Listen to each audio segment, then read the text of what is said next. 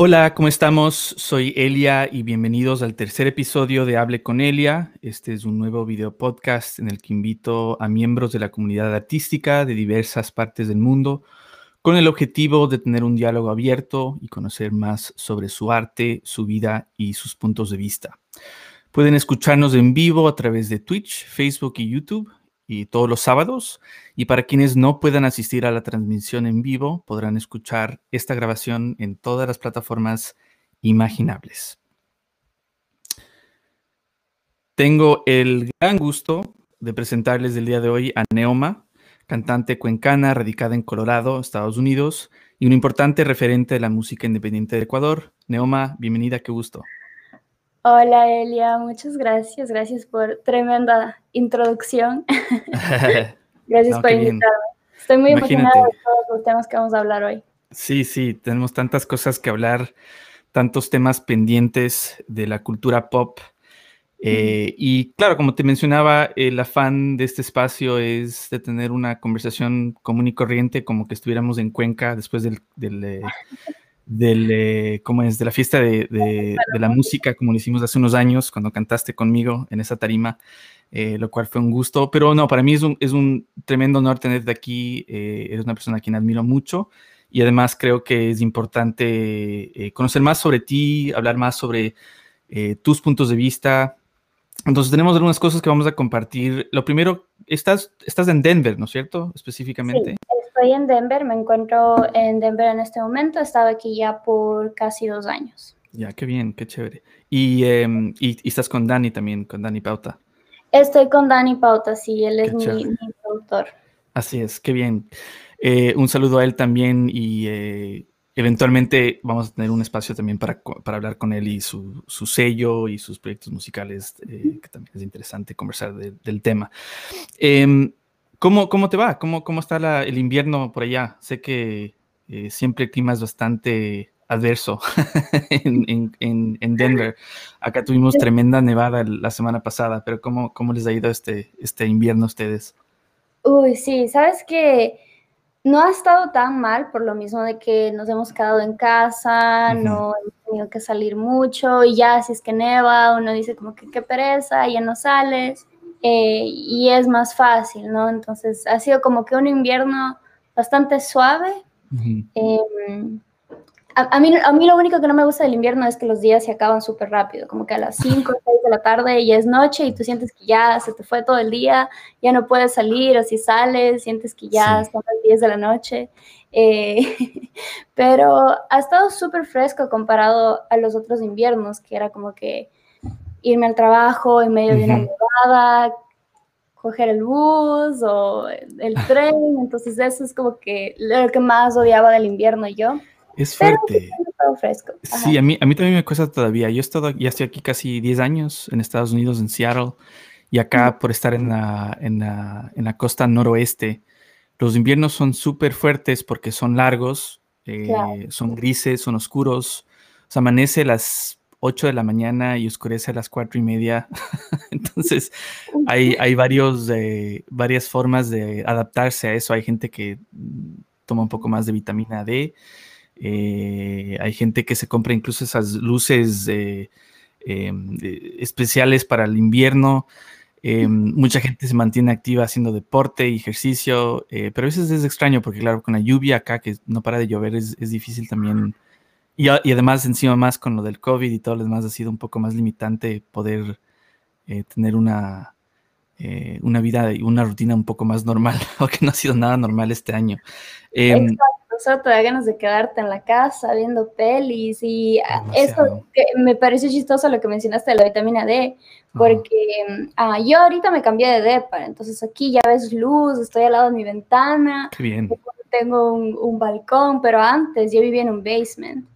Y me fui al doctor y me mandaron a tomar vitamina, vitamina D porque me decían, tú no estás recibiendo nada de sol y aparte en invierno, necesitas, necesitas del sol. somos como plantitas, ¿sabes? Somos, totalmente. Y la gente no cacha mucho eso, pero, pero sí, sí, los inviernos son duros para mí también. Son duros, sí. No, y qué bueno que te hayas cambiado porque de basement a, a departamento con, con ventanas sí es un cambio importante y radical, pero necesario.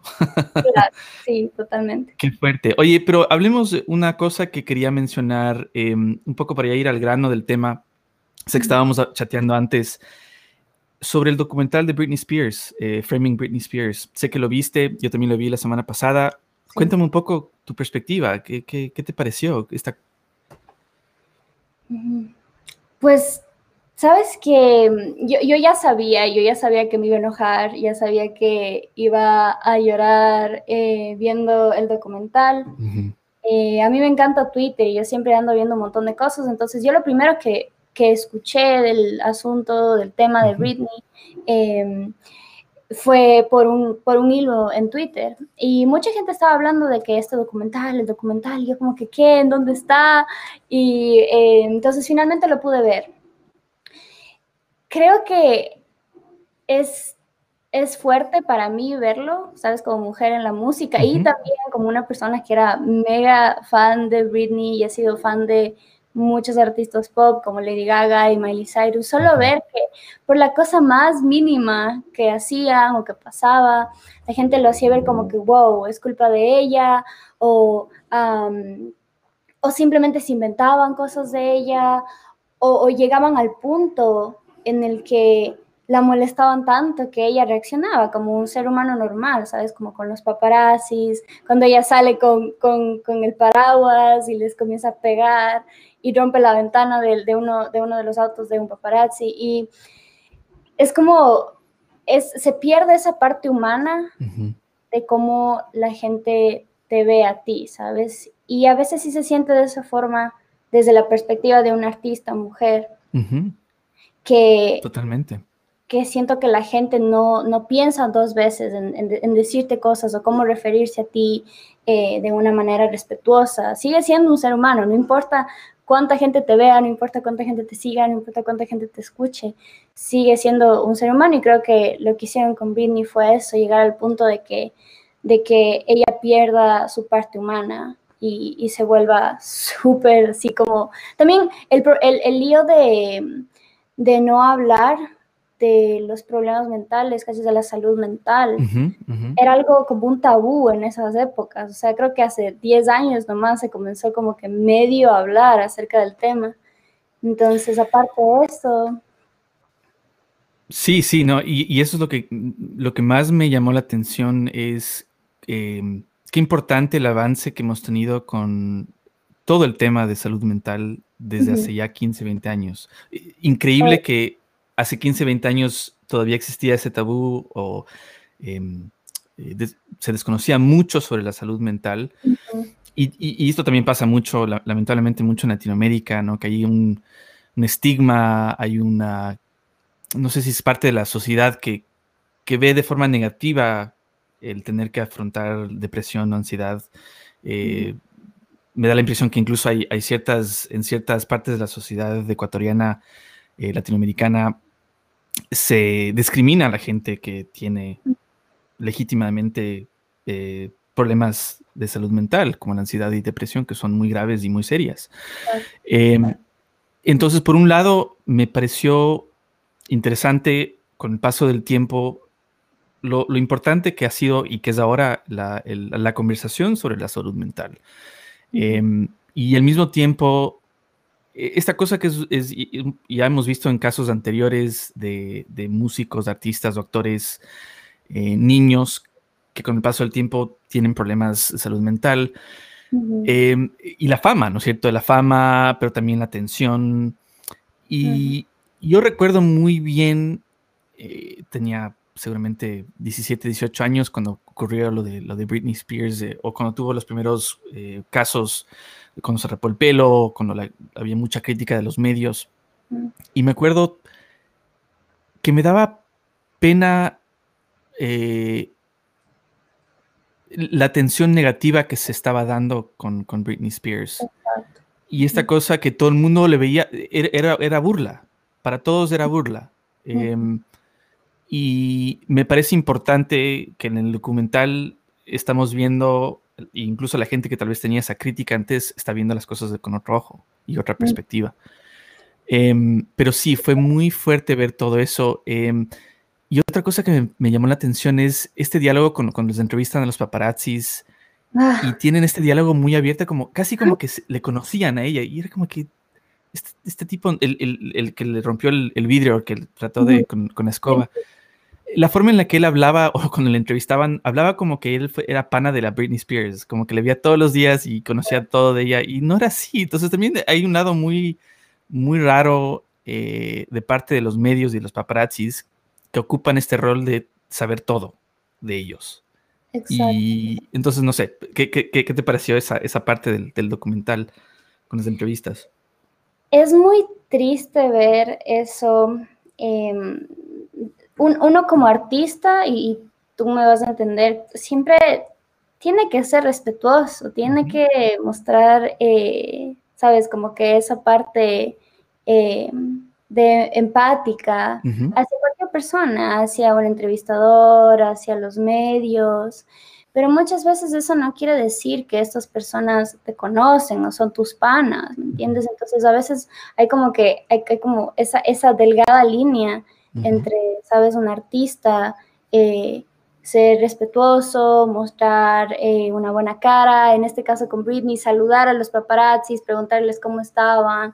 Siento que ella eso lo hacía porque, porque era un artista y tenía que mostrar esa parte, sabes, como que chévere de ella. Eh, porque en el, en el, caso en el que cuando ya perdió, digamos, todo, todo tipo de de empatía por los paparazzis o respeto prácticamente es que ella cogió y rompió la, ventana de uno de los paparazzis. Eh, pero, ajá, como te decía, hay esa como delgada línea entre, entre si es que de verdad los medios o los paparazzis que siempre están cerca a un artista de verdad lo conocen o simplemente el artista está tratando de, ¿sabes?, de ser respetuoso. Claro.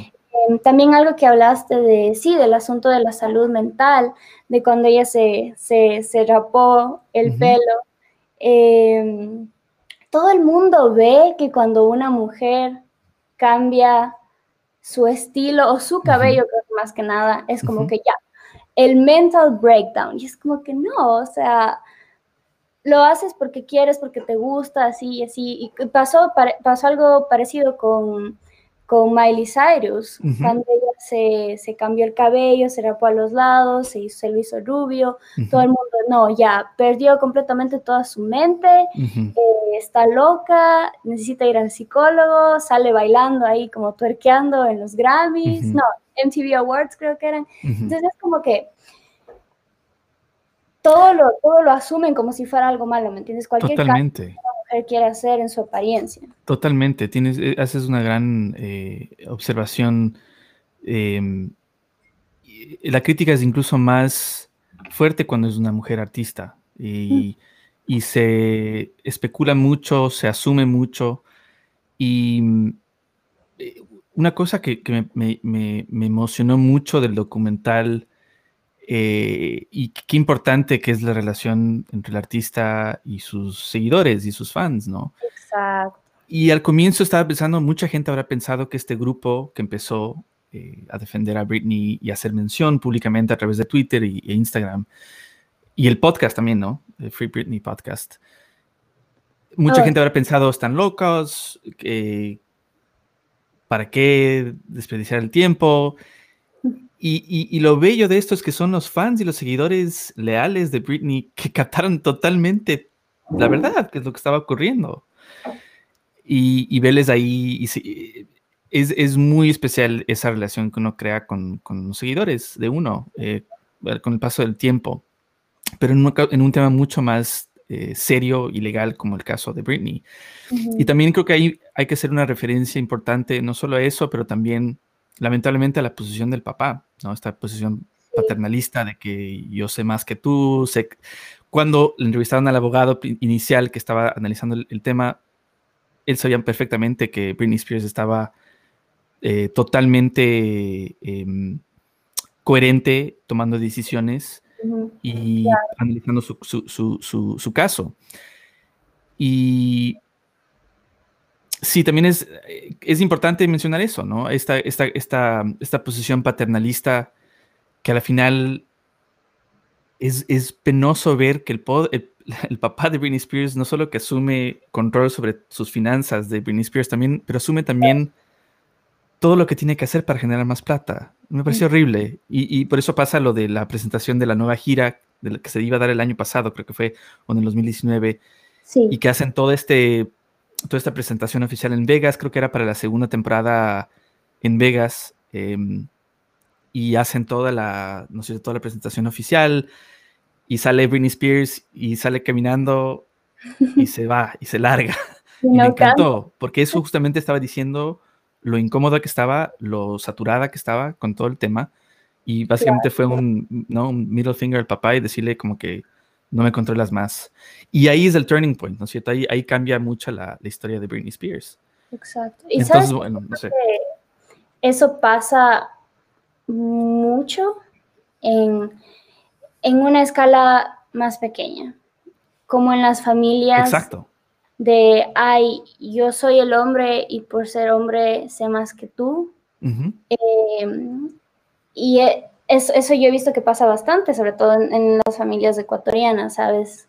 Porque allá el patriarcado está surgiendo en todo el mundo. Y em, siento que es como tú decías, esta posición paternalista de siempre de, siempre creer que tienes la razón solo por, por tu género o por tu posición familiar, ¿sabes? O sea, que, que, el hombre de la casa tiene la razón y, y, se le escucha a él y, y, es solo porque es hombre y es porque, porque él ha de saber, ¿me entiendes? Nosotras somos las tontas y nos quedamos calladas. Y siento que eso es algo que es muy importante de hablar y, y, como tú dices, lo vemos en Britney, lo vemos pasando en un artista gigante, o sea, de millones de dólares pero pasa aún en nuestras familias, pasa aún en nuestra generación, o sea, 2021 y la gente sigue, o sea, no la gente, voy a hablar más aquí especialmente de, del machismo y del patriarcado, si se sigue como que teniendo esa idea de no, como que es hombre, él sabe, los hombres los dejamos, los hombres deben tener el control de las cosas.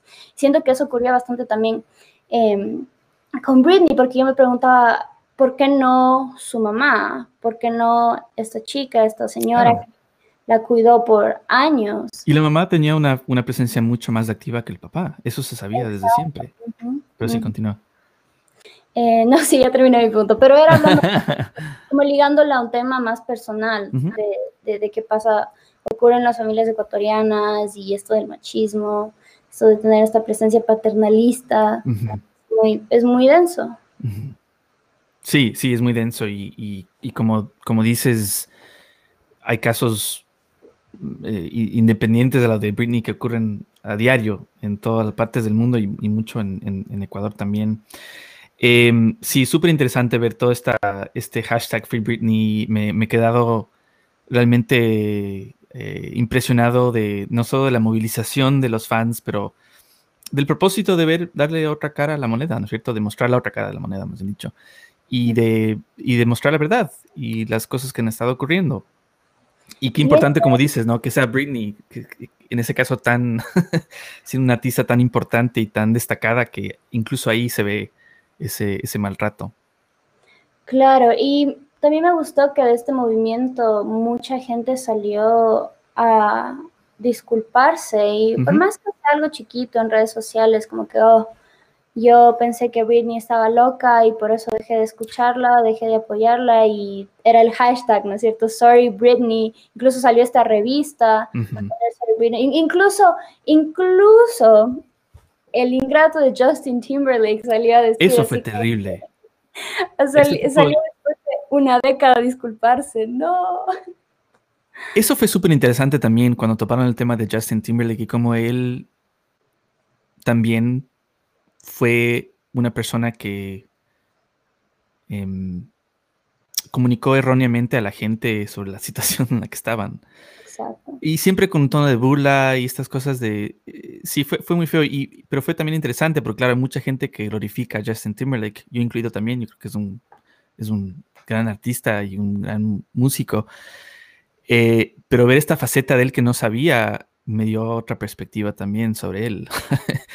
Pero hablando sobre lo que tú decías, em, eso me parece súper importante. Estamos en una, era, lamentablemente, en la que yo sé que hay cosas que, que, que ocurren a diario que hay que ser muy francos y hay que conversar del tema. Pero también me parece súper interesante lo que mencionas de la gente que se estaba disculpando con Britney porque pensaban de otra manera en ese entonces. Es importante eso. Creo que es importante no solo para la persona que admite que estuvo equivocada, pero es importante que la gente escuche eso también. Em, porque eh, eh, en ese análisis de reflexión es cuando uno puede cambiar y está evidentemente cambiando su, perspectiva y su, y su razonamiento. Y estamos en una sociedad en la que yo creo en la que automáticamente se cancela a una persona. Obviamente es un tema separado y no quiero entrar mucho en el tema de, de, culture cancel, porque hay casos donde sí son, eh, sí es evidente eh, la situación.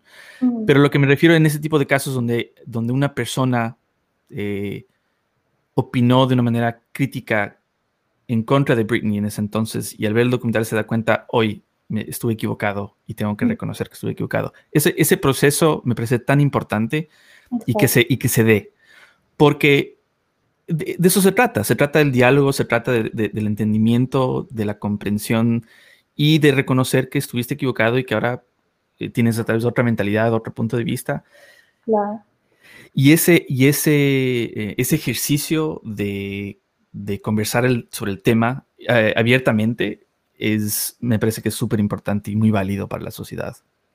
Porque, porque no somos perfectos, pero reconocer cuando hemos hecho una equivocación y decirlo abiertamente, incluso si es que es una cosa que se vuelve viral a través de redes sociales como un hashtag, ¿no es cierto? Es, es simplemente el hecho de que hay un perdón, se reconoce el perdón y es, una reflexión. Y, ese ejercicio me parece que es súper importante. Sí, a mí también. Em, creo que va, incluso tener estas conversaciones con amigos. Eh, me pasó que con mis amigos hablando acerca de, de, este, de este mismo tema, ¿no? De Britney, por ejemplo, de el beso de Britney Madonna, eh, que todo el mundo enloqueció, que todo el mundo eh, lo juzgó, lo habrá tenido su perspectiva, etc. Em, y ahora es como, ¿sabes? Ahora es algo tan, tan, no quiero decir normal, porque, porque creo que es algo que, que, se, que, se, que se debe respetar, ¿me entiendes? las preferencias sexuales de una persona no son eh, noticia de alguien más, no son el chisme, ¿entiendes? son sus decisiones y, punto.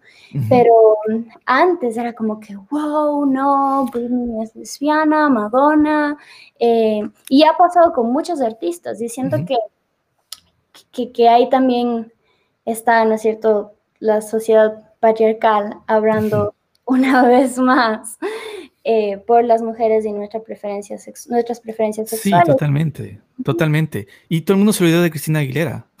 Porque ella también le besó a Madonna después del concierto o durante el concierto. Pero fue Britney. No sé si que el hype era más con Britney que con Cristina Aguilera, pero yo me acordaba, Cristina también le besó todo el mundo se olvidó de eso. todo el mundo se olvidó, exacto. Y solo captaron el beso de Britney Madonna. Eh, y también hablando un poco de, creo que en general, ¿no es cierto?, de mujeres en la música que han hecho cosas eh, increíbles y la gente les, les, comenzó a juzgar. Hablando de un poco el video de Wrecking Ball de Miley Cyrus. Totalmente. salió la bola desnuda y todo el mundo decía, no, ¿qué, le pasa? Que está loca. Y es como, ¿te imaginas si eso hubiera salido ahora, en este año? Sí. sí. Hubiese sido lo más ok. Ajá. Está cool el video. Sí, exacto. También sale eh, besándose con una chica. Y como te dije, las, las, las preferencias sexuales son, se, se, respetan, no son la noticia, ni el chiste, ni el chisme de nadie más.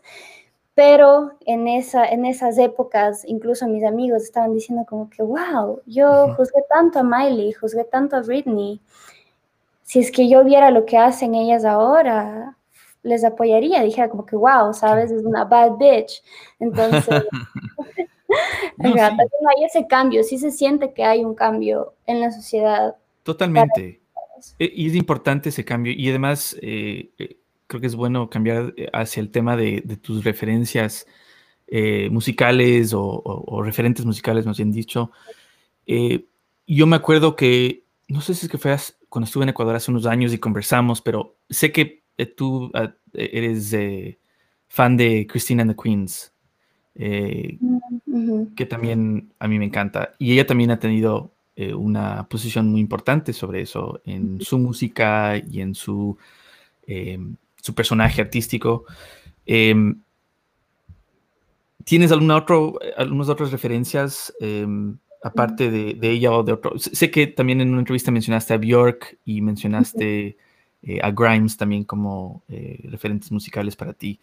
Em, ¿qué, qué, qué, en ello, qué, en ellas o, en ellos viste tú algo que, te llamó la atención o que, aparte de la música y, sus, y sus eh, y sus creaciones artísticas, pero ¿qué, qué, fue en, ellos específicamente que te, que te, atrapó la atención? Claro, en ellas era su capacidad de mostrarse como eran, sin importar lo que diga la gente, los medios. Yo desde muy pequeña fui fan, fan, fan de Lady Gaga, o sea, 10 años eh, viendo el video de Bad Romance, aprendiéndome la coreografía. Para mí no era nada, nada malo, ¿me entiendes? Hay mucha gente que esos videos, que es diabólica, que es ah, como ella era muy andrógino también, ¿sabes? Ella, que todo el mundo le decía que era fea y es como el, físico de una persona no importa. Lady Gaga es muy talentosa, pero muy talentosa, sí. talentosa. Entonces, creo que lo que me encantaba de ellas es que eran, eran, eran diferentes, ¿sabes? Eran diferentes y aparte de todo eso era como que lo dejaban callado, callados de todo el mundo porque, porque, como te digo, eran talentosas, bailaban, y aparte de todo, cómo se vestían, cómo hablaban en las entrevistas, a las cosas que apoyaban. entonces Lady Gaga hablando abiertamente de, de, apoyar a la comunidad gay. Grime siempre me ha gustado en cuanto a, su música, a su producción, yo sabía que ella producía todo. Y para mí encontrar una mujer productora era lo más increíble. O sea, ella fue la que me inspiró a aprender acerca de un programa de, para grabar mi música, un, como se les dice. Eh, nomás no quiero usar esos, términos técnicos para que la gente no se confunda, pero ella fue la que me inspiró, ¿sabes?, a querer producir mi propia música envolverme en la producción. También Bjork, que como te he dicho, todas estas mujeres hacen cosas que, que van como against todos, los, todos los límites que nos han puesto siempre, Totalmente. Las mujeres solo cantan, o las mujeres no escriben su música, o no producen, o no bailan, o así asado y cocinado. Em, y bueno, Miley Cyrus, que también ha sido fan de ella desde muy chiquita, em, que, yo, les, yo, yo, solamente la veía cambiarse de cabello, eh, cambiar su música, hacer esos videos. Siento que era un poco una energía super punk y últimamente he estado muy metida en el punk. Estaba escuchando eh, Bikini Kill, estaba escuchando... Em, ah, ¿Cuál es otra banda? Que se me olvida. John Jett. Entonces, em, siento que era muy ponquero de parte de estas chicas, ¿sabes? De estas mujeres, hablar de estos temas, hablar de hablar de su, de su libertad sexual, hablar de su libertad creativa, hablar en contra del patriarcado, en contra del gobierno, en contra de los hombres, en contra de los abusos sexuales. Entonces, siento que era, era muy punqueta de parte de, de Miley, Lady Gaga, hacer esas cosas. Y, también creo que es, hay que reconocer que sí, Lady Gaga fue un importante, eh, eh, una importante artista que segmentó esa diferencia y además ayudó mucho a, progresar el, y cambiar eh, las estéticas y, las, em, las malas concepciones sobre varias sobre varias cosas, ¿no es cierto? Y, sí, es, es, eh, es increíble cuánta crítica se le ha dado a Lady Gaga a pesar de todo lo que ha logrado y todo lo que ha hecho. Igual hay gente que sigue criticándole. Una cosa que me llama la atención mucho de Lady Gaga, igual como eh, Miley Cyrus, es que tienen tantas facetas.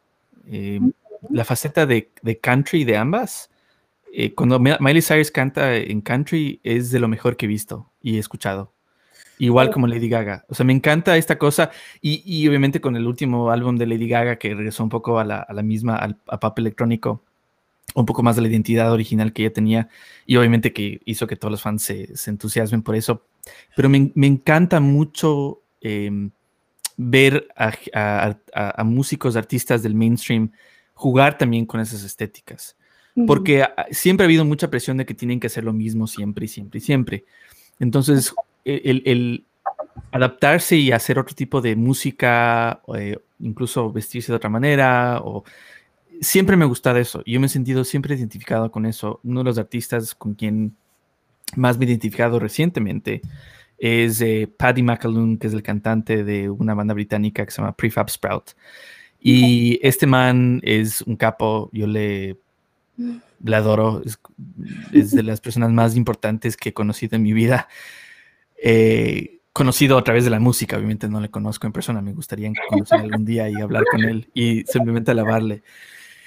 Porque él ha estado trabajando, él, ha hecho música desde los ochentas y tenía una banda con el hermano y había una, mujer también en la banda que se llama Wendy Smith que cantaba también en la banda. Hicieron un montón de hits y grabaron varios discos, pero él eventualmente se convirtió en la, ¿no es cierto?, en la, en la, en la, en la figura principal de Prefab Sprout y sacó muchos discos de los 90, de los 2000, incluso hasta hace unos pocos años. Cada disco es muy diferente al otro. Em, no solo la sonoridad, pero la estética, la intención. Entonces, una, en una entrevista que le hicieron el año pasado, le preguntan a él, eh, ¿por qué suenan tan diferentes tus, tus discos? ¿Por qué no tienes una línea fija, ¿no es cierto? Un género fijo. Y él contesta diciendo que él hace lo que él quiere, que la música que él siente en ese momento quiere registrarla y él después de unos años tiene otro, otros gustos musicales, otras influencias musicales y que hace la música. Y para mí eso siempre ha sido muy importante eh, en la música. Yo empecé con folk, hice indie rock, eh, hice un poco más de electrónica. Em, y espera, no te que se me, se me apagó la computadora. Ahí estás todavía. y entonces... Em, me, gusta mucho ese juego de, de diferentes intenciones, de ver otras opciones. Y verlo eso en el mainstream ha sido muy importante. Yo, yo siempre he sido muy popero también. Entonces, a mí la, música que más me ha influenciado es la, música ochentera popera. O sea, yo, yo crecí escuchando Tears for Fears, escuché, eh, crecí escuchando, obviamente, eh, Prefab Sprout después, pero The Cure y, Phil Collins y Peter Gabriel, y Genesis. Em, y siempre ha sido una importante referencia musical para mí. Claro. Pero ver también ahora el, sigue viendo el mainstream popero, ¿no es cierto? El popero, el pop de siempre. Pero dentro del pop de siempre hay figuras como Lady Gaga, como Miley Cyrus, que a pesar de la crítica que siempre tienen, que es, es ridícula a mi, a mi forma de pensar, me, encanta cómo han evolucionado y siempre hacen lo, siempre hacen las cosas como ellos quieren, como ellas quieren, ¿no? No, no, no, no siguen las reglas. Eh, y eso es importante. Y sabes que de lo que hablas, esto de diferentes estéticas, diferentes personajes, a mí siempre me ha encantado, me ha fascinado. O sea, tú puedes ver que yo me he rapado, he tenido el cabello rojo, morado, rosado, el mullet, y, y es todo el tiempo, todas estas, no sé, como cambios o inspiraciones que uno tiene y con es igual. A veces yo me enloquezco porque estoy que escucho Britney, estoy que escucho Lady Gaga, estoy que escucho Miley Cyrus, luego que escucho, a mí me gusta bastante el reggaetón, pero más hablando acerca de, en otros términos, como Bad Bunny, eh, que siento que cambió completamente la, la, narrativa de que Totalmente. era un género muy misógino, en donde se, le veía a las mujeres como objetos, pero ahora Bad Bunny está aquí haciendo canciones de amor. Eh, que son sí, qué increíble que es Bad Bunny también. Ese es, otra, es otro personaje, pero también que, Exacto. Qué importante lo, que ha logrado también para la comunidad latina dentro de Estados Unidos. Totalmente. Eh, pero yendo al tema de, de los diferentes personajes. Y como te decía yo a veces me enloquezco porque escucho una cosa, escucho otro eh, y salto de Bad Bunny a Bikini Kill, a Blondie, a Frank Ocean y o sea es como que y también me encantan el merengue y la salsa y los boleros, o sea, como que yo digo, no sé qué música hacer porque tengo todas estas influencias, pero al final del día yo sigo haciendo pop y lo que me pasa bastante es que agarro inspiración de esos personajes que tienen los diferentes artistas. Eh, me encanta, como tú dices, la era de Lady Gaga cuando ella sacó este disco medio country y el de Joanne. Em, ella estaba pasando por una etapa súper em, como un awakening en su vida, ¿sabes? Como un despertar. Y fue justo después de que todo el mundo le había juzgado que por los trajes, que por los personajes, que porque es muy extra y la cosa em, cambió. Y luego la gente decía, ay, extraño a la Lady Gaga con el vestido de carne, ay, extraño a Lady Gaga con el cabello azul. Sí. Entonces era como, era todo el tiempo esta, que, la gente la juzgó por tanto tiempo y luego cuando ella cambió la narrativa de su música y su estilo, em, todo el mundo decía, ay, pero no, no es lo mismo, bla, bla, bla. Pero como tú dices, para mí lo importante de estos artistas han sido que son tan viscerales y capaces de cambiar y de buscar sus nuevas, sus nuevas inspiraciones. Me, me, encanta mucho Billie Eilish, la verdad, y mucha gente me dice También, Billie Eilish es excelente, sí. y me gustó como ella, sabes, antes era toda oscura, sacó ese disco, eh, un poco medio de, medio de terror, era, era súper oscura. Y ahora sacó su última canción que es um, My Future, creo que fue la canción que más como me pegó a mí, porque ella era ella hablando de, de cómo quería concentrarse en ella misma, de cómo a ella le encanta, le encanta la idea de, de saber que va a hacer cosas grandes en el futuro. Simplemente ella hablando de amor propio, cuando en el disco anterior decía como no quiero estar aquí, no, no, no, no me siento cómoda en mi cuerpo ni en mi vida. Entonces tú sentías esa, esa ira por parte de ella y ahora ella hablando de mental health, ella hablando de que se ama a sí misma y hablando de que está enamorada con su, con su yo futuro, eh, que es de lo que trata la canción. Me parece muy... Qué, qué, qué lindo además porque yo recuerdo haber visto una entrevista compilada de Billie Eilish cuando empezó, creo que en el 2000, no me acuerdo, tenía creo que 14, 15 años, luego la siguiente entrevista con la misma, eh, la misma eh, revista el año siguiente, tenía 16 años, era una, misma entrevista, pero en diferentes años, 15, 16, 17, y ves cómo iba cambiando su tono, cómo iba cambiando su perspectiva, y, a, mí me, a mí me da un poco de, pena porque no quería ver a Billie Eilish. Esa es un poco la, situación del mainstream, que manipula mucho al artista. Y tenemos luego casos, ¿no es cierto?, de, casos de, extremos de, mucha ansiedad o depresión, o artistas que se, que, se suicidan justamente porque no saben afrontar tantas cosas que, ocurren en sus vidas. A lo que voy es que me gusta ver eso, que, tiene, que, sigue evolucionando como artista y también con el propósito que quiere. Y es tan importante, hoy creo que más que nunca, hablar sobre eso. Y que una persona con tantos seguidores eh, y con tanta eh, presencia en la industria hable sobre eso de una forma muy orgánica. Eh, lo voy a revisar, no, no, no había escuchado todavía la canción, pero me gusta que me comentes eso porque es... Self-love es una cosa que muchos tendemos a no ejercer o practicar. Y creo que, es, creo que es una cosa que pasa mucho en, eh, ahora, y mucho más ahora con lo de la pandemia y con tantas cosas que están, están pasando, con tantas injusticias que están pasando también. Eh, qué importante que ella ha tomado ese rol de hablar algo que no solo que le compete a ella, pero que también a la vez pueda influenciar a mucha gente más. Es tan importante eso. Eh, sí, Billie Eilish es una persona, es una artista tan, tan interesante y yo tengo mucha ilusión de, escuchar no solo este nuevo tema, pero lo que haga después, porque además me encanta esta relación que tiene con el hermano, que le produce todos los temas. No sé si tuviste un segmento que salió hace unos, tal vez, fue el año pasado, que les entrevistan en la casa. O sea, ya ha pasado, era, era, era la entrevista era, era, actual, pero ellos regresaron a la casa de los papás, eh, el cuarto de ella, donde ella conversa de cómo grabaron los temas con el hermano, cómo se encerraron en el cuarto y tenían un, pequeño espacio para, eh, de grabación con todos los instrumentos.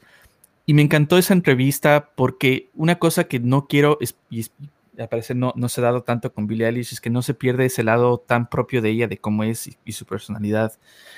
que, eso es lo que atrapa a mucha gente y muchos oyentes, que es una persona tan común y corriente también.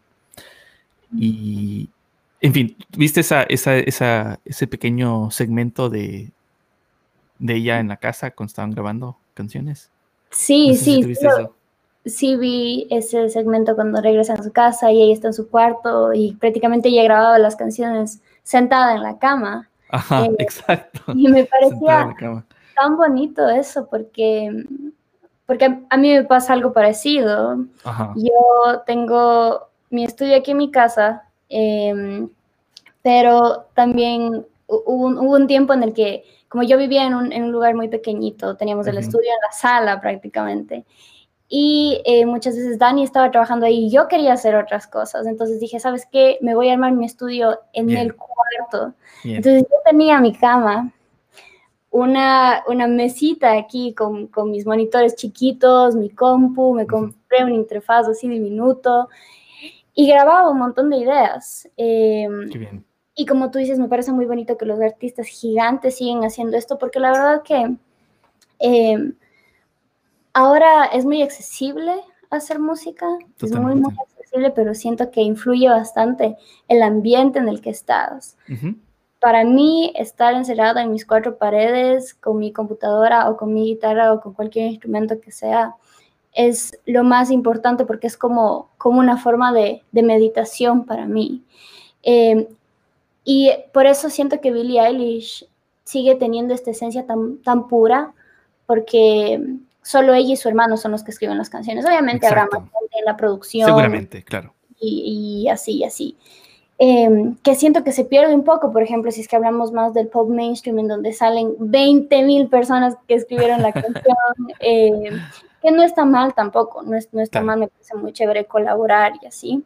Em, pero siento que, regresando un poco al tema, ¿no es cierto?, de, de, Britney y de los artistas mainstream, hacer música se vuelve, se vuelve esta forma de, de hacer dinero. Entonces, como que esta canción la vamos a mandar a todos los radios, va a ser número uno, así es.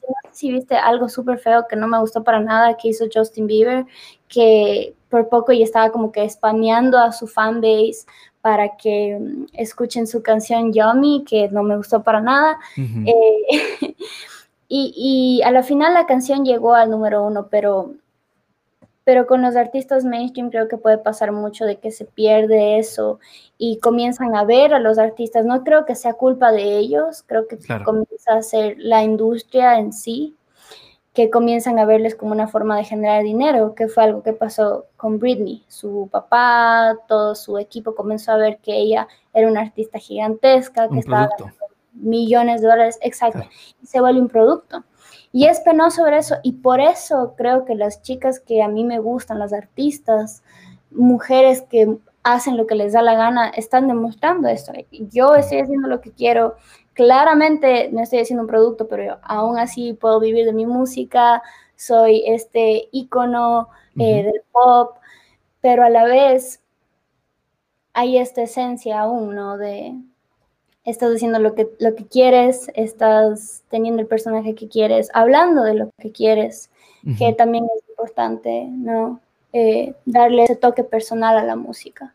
Totalmente, sí, no, es súper importante y, verlo más que nada en, artistas como, como las que mencionaste, eh, que mantienen un, cierto proceso orgánico en su creación musical, a pesar de tener ya obviamente mucho más, eh, más fondos o más espacios o más conexiones.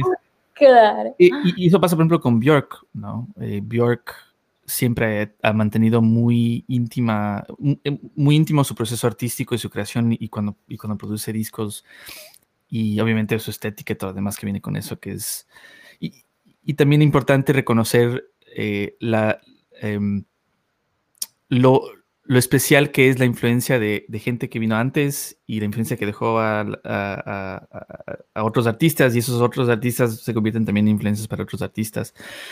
Y, yo también veo mucho en, el indie rock o en el rock alternativo. Por ejemplo, en los noventas con PJ Harvey, que es creo que de las rockeras más importantes. Y PJ Harvey dio un espacio amplio para otras artistas que vemos ahora también de nuestra generación. En, por ejemplo, acá en, Seattle hay una artista que se llama Jessica Dobson. Eh, Jessica Dobson tiene un proyecto que se llama Deep Sea Diver y es eh, una banda, obviamente, de, de aquí de Seattle, pero es una banda referente de la escena local. Ella tocó en varios, era artista eh, hizo giras con varias bandas como Yeah, y con... Oh, eh, no me acuerdo qué otras bandas, pero em, ella siempre, me acuerdo que en una entrevista dijo, yo quería hacer lo mío, a pesar de que tenía, estaba ya tocando con... ¿Cuál es la otra banda? El de James Mercer. ¿Cómo, es la banda de James Mercer? Se me fue el nombre. No. Em, en fin, pero ella, ella, tocó con varios artistas, hizo gira, estaba muy bien conectada y ella siempre quería hacer lo suyo. Entonces de, eso nació Deep Sea Diver hace unos años. Y yo, yo le sigo, soy fan. Compro todo lo que, todos los del merch que saca. Sacó un merch eh, de un, me pareció súper super genial la idea, el concepto. Es un saco eh, con la pedalera de ella, eh, ilustrada. Entonces, pero bueno, en, fin, ella es una auténtica artista, siempre ha hecho lo suyo, a pesar de que podía regresar a, hacer, a seguir haciendo giras con muchas bandas conocidas, ella se quedó haciendo lo suyo y lo hace muy bien. Y entonces la influencia que han dado otros artistas anteriores y la presencia que ellos que ellas tuvieron en la vida de Jessica Dobson o ¿no cierto cualquier otra banda, cualquier otro músico ah. eh, es tan importante esas influencias positivas que te empoderan y que crean en ti también un siguiente eh, artista icónico o lo que sea que quieras hacer. Pero hablando sobre eso, una cosa que noté recién que habías puesto en, eh, tu, en tu, Insta, em, que habías hecho una crítica sobre eh, alguna gente que te critica cuando hablas en inglés o que has cambiado desde que te mudaste a, Denver de Cuenca. Cuéntame un poco más sobre eso, ¿a qué se debe o, qué, qué, ha ocurrido en ese sentido?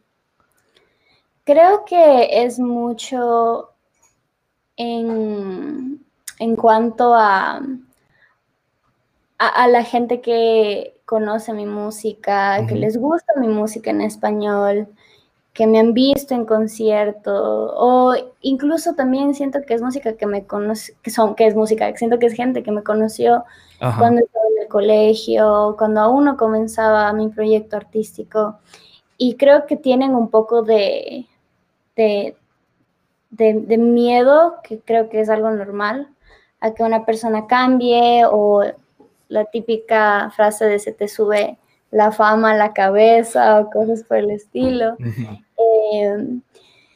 O, a veces recibo mensajes, ¿no? De, no te olvides de nosotros, no te olvides, de, dónde, de dónde vienes. Exacto, de tus fans latinos. Y la verdad es que Exacto. Eh, yo me he dedicado bastante a, ellos, o sea, eh, son lo más importante para mí. Eh, cuando hago live streams, cuando tengo entrevistas, cuando tengo conciertos, todo el tiempo estoy agradeciéndoles porque para mí son, son las personas que me están ayudando a, cumplir mi sueño y siento que ellos también lo pueden vivir eh, con las experiencias que yo cuento, ¿no?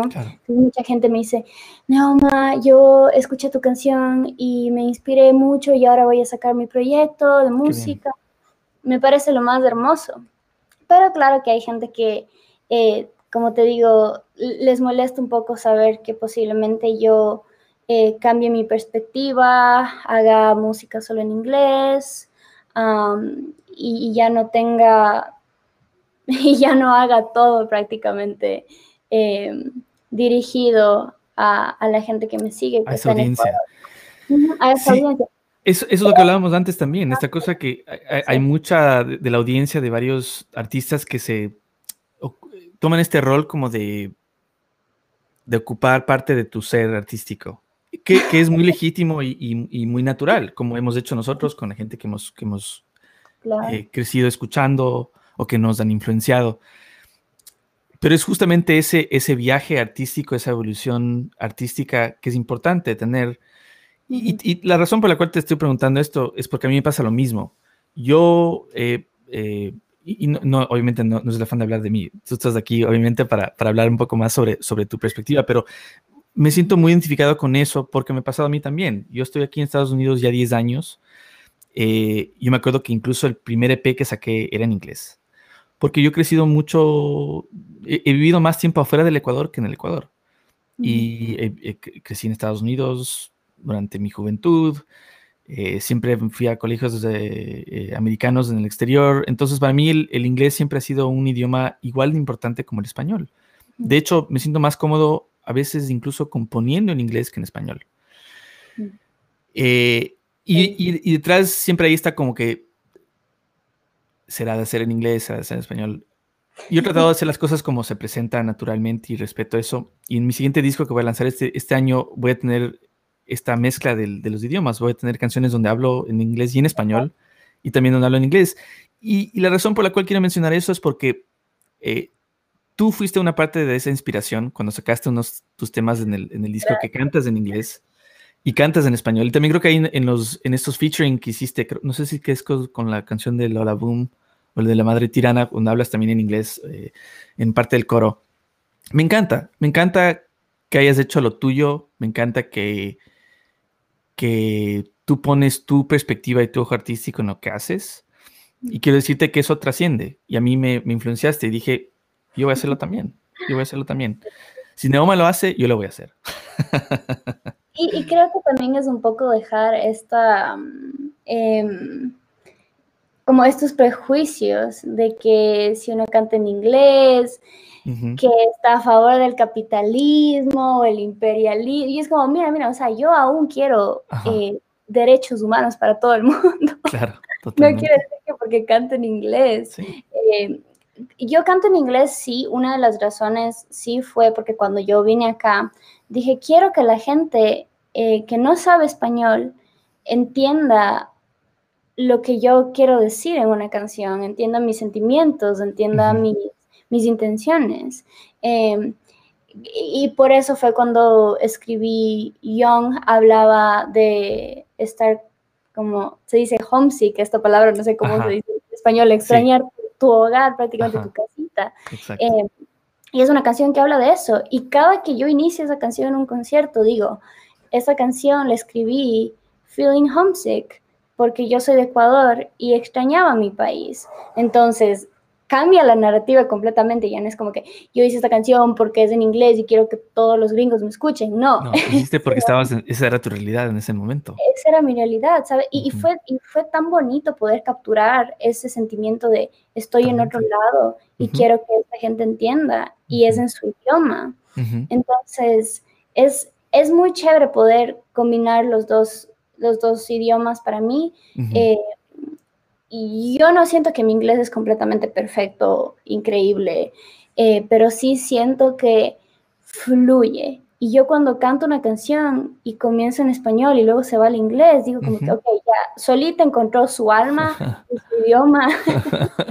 Eh, y es bonito pensar de esa forma en cuanto a las canciones que tienen alma propia. Claro. Y además, y además tus influencias han sido eh, artistas que hablan inglés. Entonces también hay, un proceso natural de, recrear algo en el idioma del cual tú escuchaste mucha de su música, como Lady Gaga o Miley Cyrus, ¿no?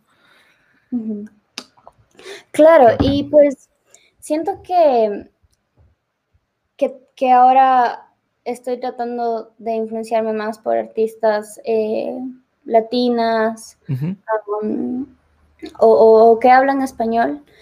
Y por eso he escuchado bastante, bastante reggaetón también. Eh, sí, ya sé, ya sé, cada que hablo de esto. Eh, no, no, no, no, para nada. Pero es bonito cambiar. Por ejemplo, Ivy Queen es una de mis, de mis inspiraciones en cuanto a a veces tener estos ritmos eh, más tropicales, reggaetoneros, eh, Rosalía, que me encanta, a Karol G. Y creo que es importante tener un poco de las dos. Y yo hablo bastante de mis influencias, que como puedes ver, la mayoría son mujeres, casi no escucho mucha música em, de mucha música hecha por, por, hombres, porque no siento que, que, mm, que yo puedo como relate a esas cosas. Totalmente, sí. Em, entonces, al, escuchar a una mujer hablar abiertamente de su sexualidad, hablar, abiertamente de un abuso, hablar abiertamente de, lo que es ser mujer o de sentirse eh, heartbroken, de estar así con el corazón roto y triste, es como que, wow, ¿sabes? Para mí, para mí le da más peso a mis emociones Totalmente. y a mis experiencias y a mi realidad. No quiere decir que nada, odio la música hecha por hombres ni nada. No, no, no, es, es una, es una, eh, es muy válido lo que dices. Y además esa es, tu, es, tu, experiencia y esa es tu relación con la música. Tú estás queriendo acceder a, música con la que te identifiques, que tiene un mensaje que trasciende a ti. Eh, o sea, espero que te guste Elia Esker de vez en cuando, ¿no es cierto? no, no, no. Es, mentira. No, es, totalmente te estaba, te estaba embromando, pero me parece que es muy válido lo que dices. Y, y, además, en ese viaje de encuentro con artistas o con música nueva, sea reggaetón o nuevos géneros. Exacto. Es, es, de eso se trata. Se trata de buscar algo con lo que tú te sientas cómodo, pero con lo que tú te puedas identificar también. Y esa es una, otra pregunta que me, interesaría mucho saber. Em, y no sé si sea algo que te, que te pase así a, ti necesariamente, pero sé que a muchos artistas nos pasa. Si es que tú tiendes, cuando escuchas una canción que te guste o, una nueva canción que te, que te, gusta, ¿te atrapa más la, la música o las letras? Es decir, ¿escuchas la música primero o escuchas las letras enseguida? ¿Qué es lo que te atrapa más? Es, es extraño la mayoría de las veces, porque a mí una buena melodía sí me atrapa primero y me pasa con las canciones en inglés que yo usualmente cuando voy a escuchar una canción en inglés por primera vez veo la letra porque a veces no comprendo muy bien las cosas que están diciendo. Em, entonces, si es que la melodía está buena y la letra también está buena, entonces me gusta. Creo que es un poco de las dos. Pero si hay canciones en las que escucho que dicen algo y digo, no, uff, temazo, eh, le he dañado mi música. Me encantó la última canción que sacó Miley Cyrus en su disco, que no es una melodía muy, muy pegajosa, pero ella dice, em, ella habla de qué pasaría si es que le pasa algo a ella y muere, pero habla desde un punto de vista de, sentirse triste y un poco con el corazón roto. Eh, y es muy intenso pensar en que ella dijo, esta persona me querrá solo si es que ya no existo en este mundo. Y cuando yo escuché eso dije, wow, o sea, qué fuerte escribir eso, qué fuerte describir todas esas cómo sería y como que describe un poco el funeral y dice yo quiero que todos mis amigos emborrachen cuando me muera y tal vez ahí tú me quieras y es un poco, creo que a mí también me encantan mucho las canciones que hablan eh, de sufrimiento. para mí tengo bastante problema en, estas canciones como que de fake positivity, mm. de todo va a estar bien y a pesar de que tú me dejaste, yo voy a hacerlo mejor o cosas así.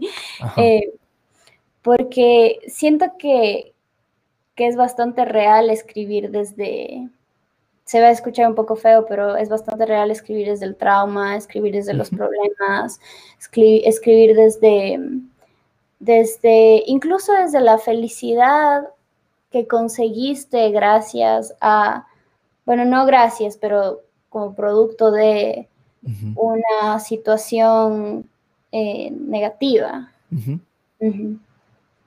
Entonces creo que, creo que me atraen bastante la música triste. No, es importante eh, y se ve que es algo también necesario para ti expresarlo de esa manera. Eh, ¿Estás trabajando actualmente en música, dada la circunstancia con... Sí, sí estoy trabajando en música. Eh, estoy, estoy grabando mi disco. Qué bien. Y es un disco que habla bastante de mm, todo, prácticamente todos estos temas que hemos hablado hoy, porque es lo más importante para mí, em, como te decía, capturar ese sonido puro y también eh, tal vez esa felicidad que era producto de haber pasado una experiencia fea eh, o negativa, pero también soy yo haciéndome bastantes preguntas acerca de mi feminidad, qué es ser mujer en el mundo, qué es ser mujer en el mundo artístico. Ah. Em, y siento que es, soy yo escribiendo desde mi perspectiva y mis experiencias, pero para alguien más. O sea, se siente como, como que yo le estuviera escribiendo para alguien más porque ya no estoy en ese momento. Estás compartiendo un mensaje. Exacto, como compartir un mensaje. Es, es, bastante diferente a las cosas que he hecho antes y de lo que hablamos de los personajes. Voy a tener un personaje, tengo ya como ideas de este personaje que va a, tener ciertas características, ciertos colores, diferente cabello, diferente narrativa. Entonces es, es también chistoso hacer música desde, desde algo que no estás viviendo actualmente, pero que lo viviste alguna vez y sabes que las personas también lo están pasando. Claro. O lo han vivido. ¿Te pasó que es que fue necesario el, paso del tiempo para poder escribir y, que te sientas un poco más cómoda afrontando estos, estos sentimientos pasados? Um, Creo que yo cuando comencé las canciones que ya tengo escritas, las escribí en el momento, eh, pero ahora me di un tiempo para poder regresar a ellas. Y ahora incluso hasta se me hace súper duro, como que leo las letras y, me pongo mal. y Dani me dice, tranquilo, no pasa nada. No, claro. Em, pero, pero es bonito saber que en el momento se capturó esa emoción y ahora que ya le puedo como eh, crear completamente a la canción ah, y, darle una, dirección diferente a la que tenía antes, es muy, es muy, muy chévere. Pero sí hay bastante, bastante emoción, siento yo.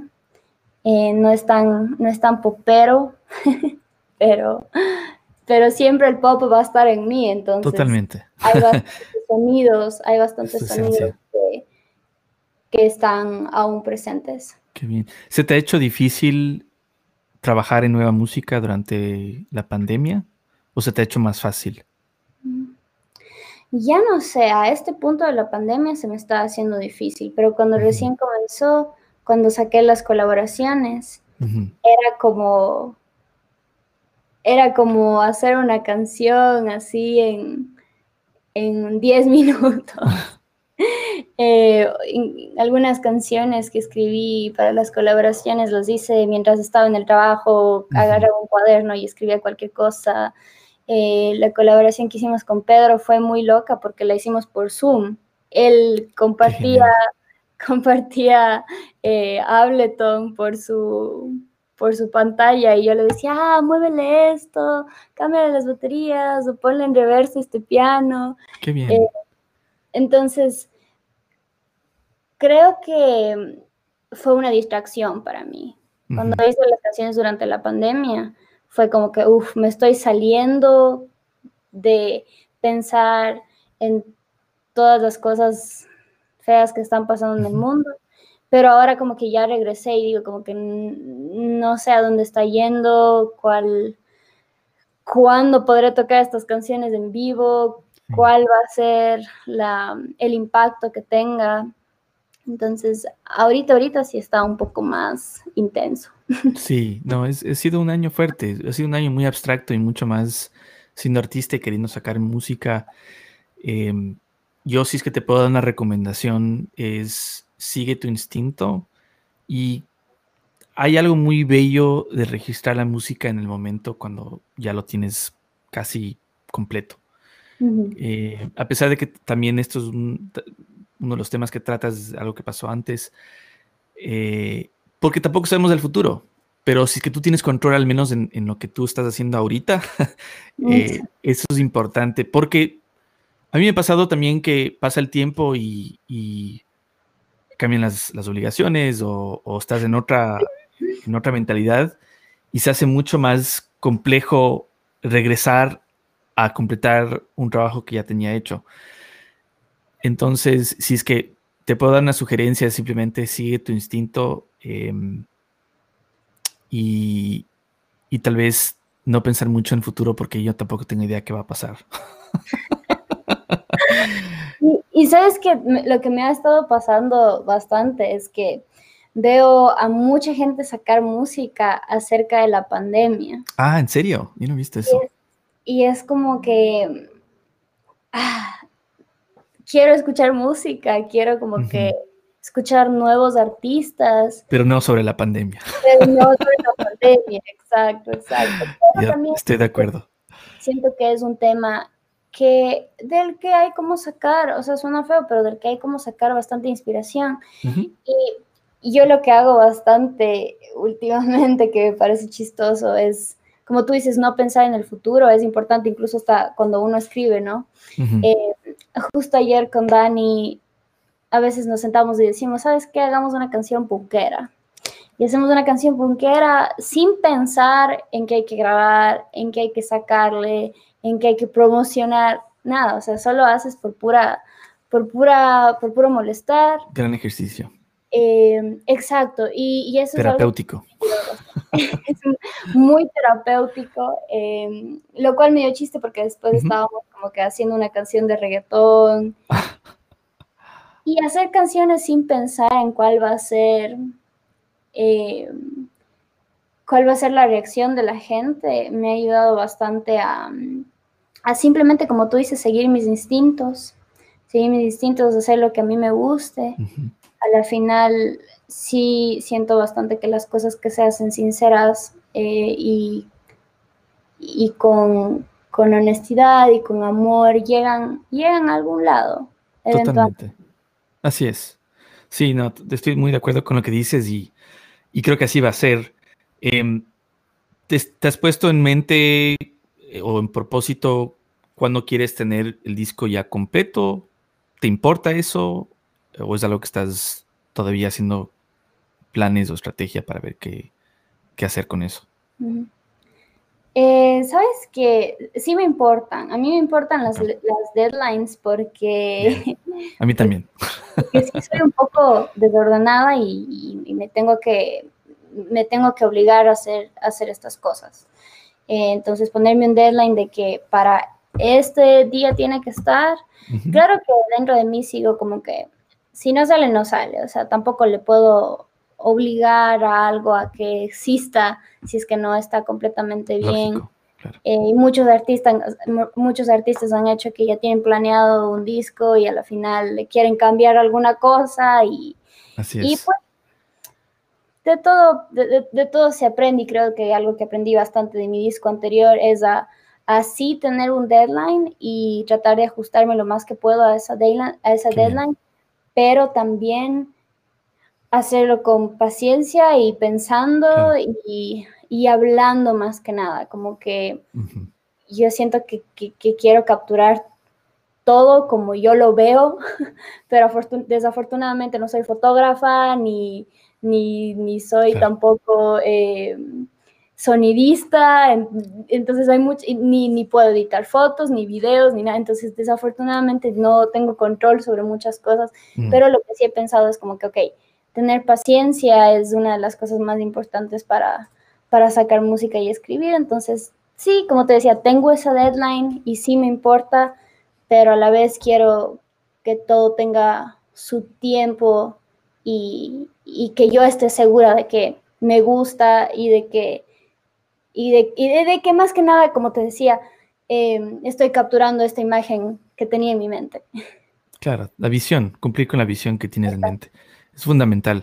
Qué bacán, qué, hermoso todo lo que me dices y, realmente aprecio tu, em, tu análisis de, todo lo que estás haciendo y, cómo lo vas a lograr. Creo que lo vas a hacer muy bien. Eh, como has hecho todo lo que has hecho antes. Y muy ilusionado de escucharlo también. Eh, ansioso de escuchar tu nueva música. Ojalá pueda ser eh, en algún punto este año, cuando sea, cuenta conmigo para escucharlo eh, enseguida. Para un poco cerrar la, sesión de hoy, que ya nos pasamos de tiempo, em, quería preguntarte qué em, mensaje tienes para alguien que te sigue, que es joven em, y que quiere un poco seguir tus pasos tal vez ya los has tenido ese tipo de experiencia anteriormente, pero ¿qué, mensaje le darías a alguien ahorita si es que te, presentara la situación? Creo que les dijera que, que sigan sus instintos y sus visiones, hablando de lo que tú me estabas contando. Eh, es muy importante eso, es muy importante no caer en ser alguien más. Y eso siento que muchos artistas nuevos hacen, como tienen la inspiración en cualquier otro artista y solo intentas incluso hasta ser esa persona, incluso hasta seguir la forma en la que ellos em, ponen su música, promocionan su música, que pasa mucho bastante, siento como Frank Ocean es un exponente increíble y una, y una inspiración increíble, pero él casi nunca hace promoción. y hay mucha gente que dice como que no, es que yo quiero ser como Frank Ocean y nunca, y solo subir mis temas, pero si eres un artista nuevo, tienes que también saber de estas cosas. Eh, sí, encuentra el balance entre seguir tus instintos y cumplir tu visión sin perderte en la visión de alguien más, tratar de ser alguien más y edúcate un montón un montón, no solo en cómo hacer música, sino también en estrategias de marketing. Como tú decías, ser un artista independiente es ser un todólogo. O sea, es, saber de, todo lo que puedas saber, lo que más puedas. Porque también pueden pasar muchas cosas en tu carrera que por, por querer hacer una u otra cosa tienes un mal contrato o algo pasa con el distribuidor de Spotify. tantas cosas que hay que asumir muchas responsabilidades siendo artista independiente.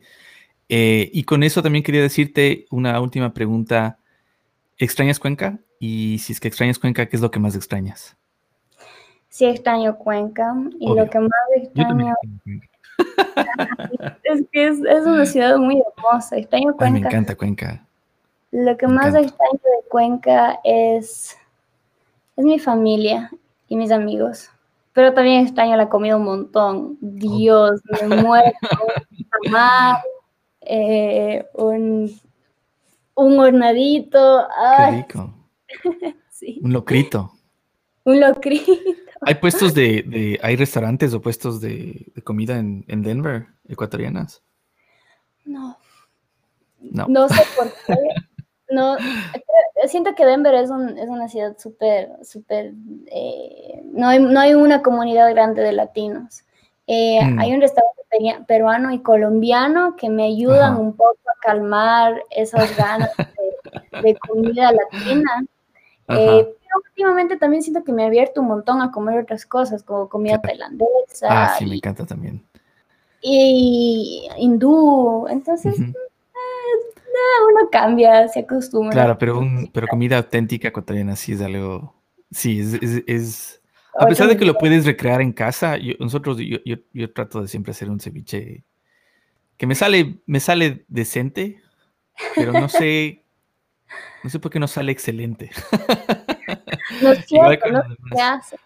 Me pasa igual, me pasa. Yo no cocino, pero Dani le gusta cocinar. Em, y siempre tratamos de hacer como seco de pollo y así, o tigrillo, y nunca sale igual.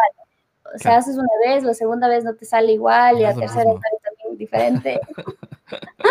no es lo mismo. El martirio de, ser inmigrante es, no poder comer comida propia.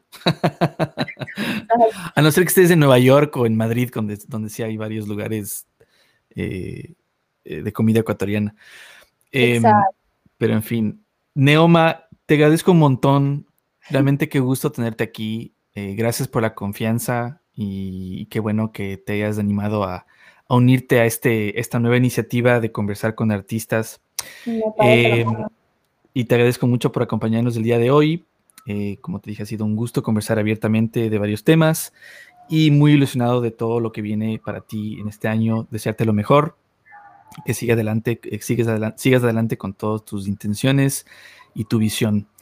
A todos nuestros oyentes, muchas gracias y no olviden de hacer algo amable por alguien el día de hoy. Que tengan un buen día. Chao, chao. chao.